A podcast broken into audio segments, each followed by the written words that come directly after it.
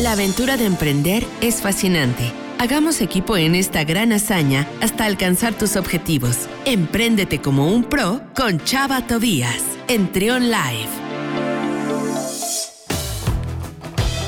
12 del mediodía con 7 minutos, ya lo escucharon, como cada lunes está con nosotros también Chava Tobías, quien además de ser eh, director de la revista Pro, también colabora con nosotros los lunes para darnos algunos tips, sobre todo para aquellos que están iniciándose en este tema del emprendimiento. ¿Cómo estás, Chava? Bienvenido. Hola Luis, muy contento de empezar la semana otra vez contigo en el programa. Excelente. Oye, y hemos platicado en, en algunas ocasiones sobre cuáles son los miedos que tiene el emprendedor cuando va a dar ese primer paso, cuando se va a aventar a lanzar un negocio. Eh, y, hemos coincidido que es justamente el fracaso, chava, el miedo al fracaso. Totalmente. Yo creo que es, podríamos decir que es hasta el principal miedo cuando se va a poner un, negocio. Muchas veces hasta eh, el emprendedor se detiene de ponerlo simplemente por la idea de fracasar, por la idea de, de llegar a ese punto en el que tenga que cerrar, que no funcione, el imaginarse darle explicación de qué crees, pues no se pudo, no se dio, el fracaso yo creo que es un tema que para muchos es muy frustrante, para otros es un gran impedimento para poder hacer las cosas, cuando al contrario, el fracaso es una variante que siempre va a estar en cualquier cosa que hagamos, en una relación, en un tema de amistad, en un tema de negocios, eh, siempre va a estar ahí. Y yo creo que ahí el, dicho de que el que no arriesga no gana, siempre lo tenemos que tener en la cabeza, porque invariablemente de si ponemos un negocio y le va muy bien o le va muy mal, el fracaso es algo que de lo que podemos llegar a aprender y en todos los ámbitos, ¿eh? no solamente en el tema de, los negocios. De acuerdo. Yo creo que en la mayoría de, las historias de éxito son raras esas historias, Luis, en las que a la primera se da todo y hay un gran golpe en el que ya todo pega y están en el momento adecuado y las circunstancias se dan. Digo, claro que puede llegar a pasar a pasar. Y aunque pase así y el negocio prospere, siempre va a haber un momento en el que las cosas se tengan que empezar, porque en la vida siempre hay altibajos y en el momento en el que a lo mejor si tu negocio va muy bien y pones otra línea diferente y esa fracasa, siempre va a estar esa variante de decir, híjole, ¿y, qué tengo que hacer si fracasé? Y yo creo que lo principal que tenemos que hacer es dejar la frustración al lado, el miedo de decirme fue mal, el miedo sobre todo a la opinión de los demás, que ese es súper importante. Yo creo que tener en mente que al final lo que importa es si a ti te hace feliz lo que estás haciendo, si el, te arriesgaste y, sobre todo si aprendiste algo. Porque el objetivo del fracaso es aprender qué hice mal, qué no funcionó, qué fue lo que no se dio para entonces en mi segunda vuelta pues no repetirlo y no volver a hacerlo, porque también en el fracaso hay el que se queda sentado y dice, yo ya no lo vuelvo a intentar, ¿eh? y, ahí quedó, ajá. emprendimiento. Sí. decir, híjole, no, yo ya mejor me voy de empleado, yo mejor ya me voy a no sé dónde, pero yo no vuelvo a emprender porque a mí esto ya me hizo aprender. Y no, al contrario, las, yo creo que las mejores historias son en las que se aprende y todo lo malo que sacaron de la primera lección lo revierten en la segunda y entonces ves unas historias de éxito que, dices, híjole, pues tenía que aprender del fracaso. ¿Cuántas historias de éxito, de hecho, de lo que acabas de hablar, hemos visto en documentales de esos grandes personajes, no sé, un Steve Jobs, este, estos grandes empresarios que pues también le batallaron al principio? Hay imágenes muy, muy chistosas de, de cómo empezó, por ejemplo, un Elon Musk en una oficina muy pequeña eh, y ahora, pues velo, ¿no? Es uno de los líderes en tecnología, pues creo que es el más importante del mundo, ¿no? Sí, el, el, el, el, fracaso, sí, coincido contigo, te va enseñando, te van dando experiencia, es un gran maestro el fracaso y, y sí, es, es muy raro aquel que consigue el éxito en un primer intento, ¿no? Es, es un garbanzo de libra. Y, y sí es el principal, es el principal factor muchas veces que eh, nos detiene a emprender. Pero pues también hay que tener en cuenta que hay factores que están en nuestro alcance, que están a nuestras manos, que podemos controlar en un negocio, pero hay cosas que no, hay cosas que están más allá de nuestro alcance, chava.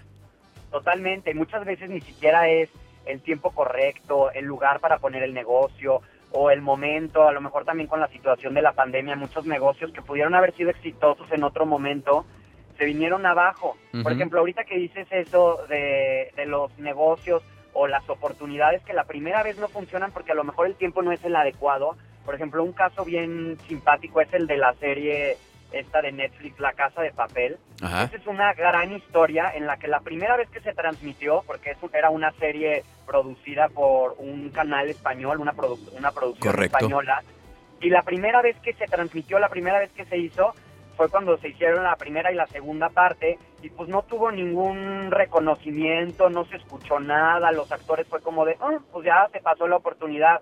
Y en eso pasa el tiempo, Netflix agarra la producción y se vuelve un fenómeno a nivel mundial en el que se tuvieron que hacer más producciones, recontratar a los actores, se volvieron famosos internacionalmente y ahí te das cuenta que estuvo en el momento no adecuado, en el no no era que el producto fuera malo, que los actores estuvieran mal, simplemente no era el momento correcto, no era la, la productora o la distribución correcta y al final acabó siendo una historia de éxito impresionante. Creo que hasta hay un documental que te platica como todo lo que lo que se vivió en, en ese fenómeno. Sí, sí, eh, está el documental justamente detrás de cámaras y como dices, eh, pues nadie, nadie es profeta en su propia tierra y creo que es el caso clarísimo. Pero mira cómo después vino todo a una revolución y todo un fenómeno. Y este ejemplo que dices lo podemos aplicar perfectamente pues a cualquier negocio, ¿no? Que también lo que estamos hablando el día de hoy es el tema del fracaso. Ahora, ¿cómo lidiar con el fracaso? ¿Cómo sacarle, eh, cómo aprender del fracaso? Suena muy sencillo, pero, pero ¿cómo le aprendes al fracaso? Yo creo que todo es cuestión de actitud, ¿eh? Al final el, el, fracaso también viene mucho de la mano de la parte de la frustración. Y, y, y, hay muchos que se pueden quedar en esa parte de, no, yo ya me veía exitoso con este producto, con esta línea o con este servicio, este, era la idea millonaria. ¿Y por qué no funcionó? No tiene que funcionar aquí en este lugar donde lo puse, en este canal donde lo estoy distribuyendo y no se salen de eso, o sea, de esa frustración de no ver, ahora sí que afuera de la caja, como dicen. Y, ahí es donde, donde, donde es bien válido decir, ok, no, no, o sea, quiero seguir a lo mejor con este producto, quiero a lo mejor seguir con esto, pero lo voy a hacer afuera de donde lo estoy poniendo, afuera de cómo lo estoy utilizando en este momento.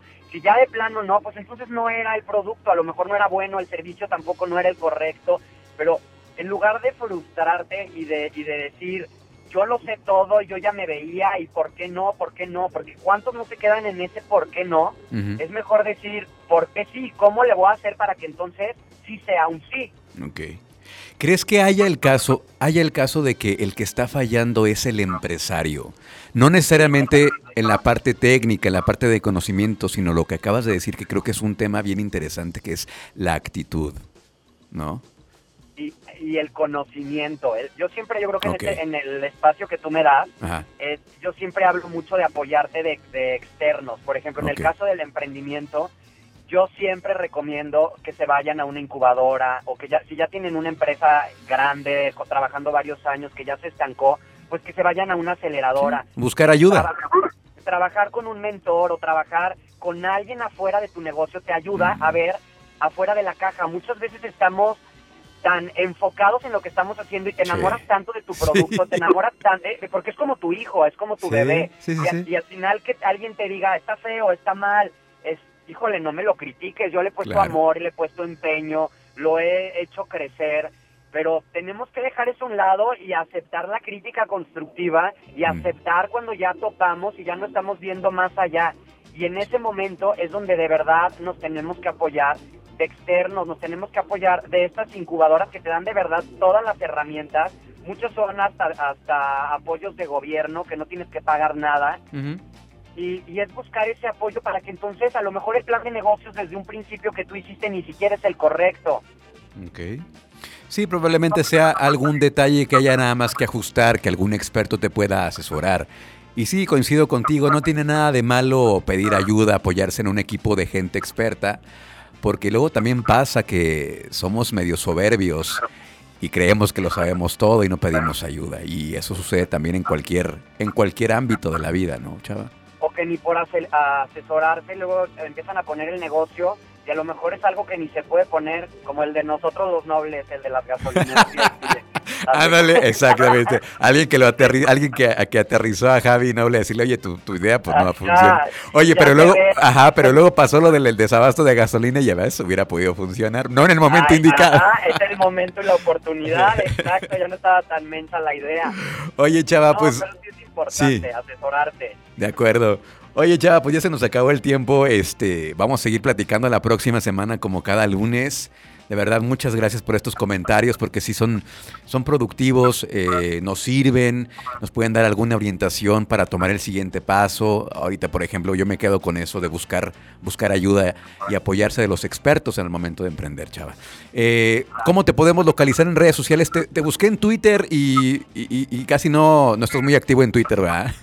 No, fíjate que no. Mi red que más utilizo sí es Instagram, como Chava Tobías. Okay. Y sobre todo, si quieren consejos de emprendimiento, ver más temas de negocios, yo les recomiendo que sigan a Pro. Estamos como Pro León en Instagram, en Facebook y en el canal de YouTube estamos como Pro León, como mm. Pro TV León. Ahí nos pueden encontrar. Y pues muchísimas gracias a quienes nos escucharon. Ojalá que estos consejos que doy los lunes a alguien les sea útil o a varios. Hecho Seguramente. Seguramente. Muchas gracias, Chava. Te mandamos un abrazo y la próxima semana acá nos escuchamos. Igualmente, muchas gracias, Luis. Gracias, Chava Tobías, director de la revista Pro, amigo de este programa, emprendedor y colaborador de este espacio. Vamos a una pausa y seguimos con más aquí en Trion Live. Estás escuchando, escuchando Trion, une tu música. Sé diferente.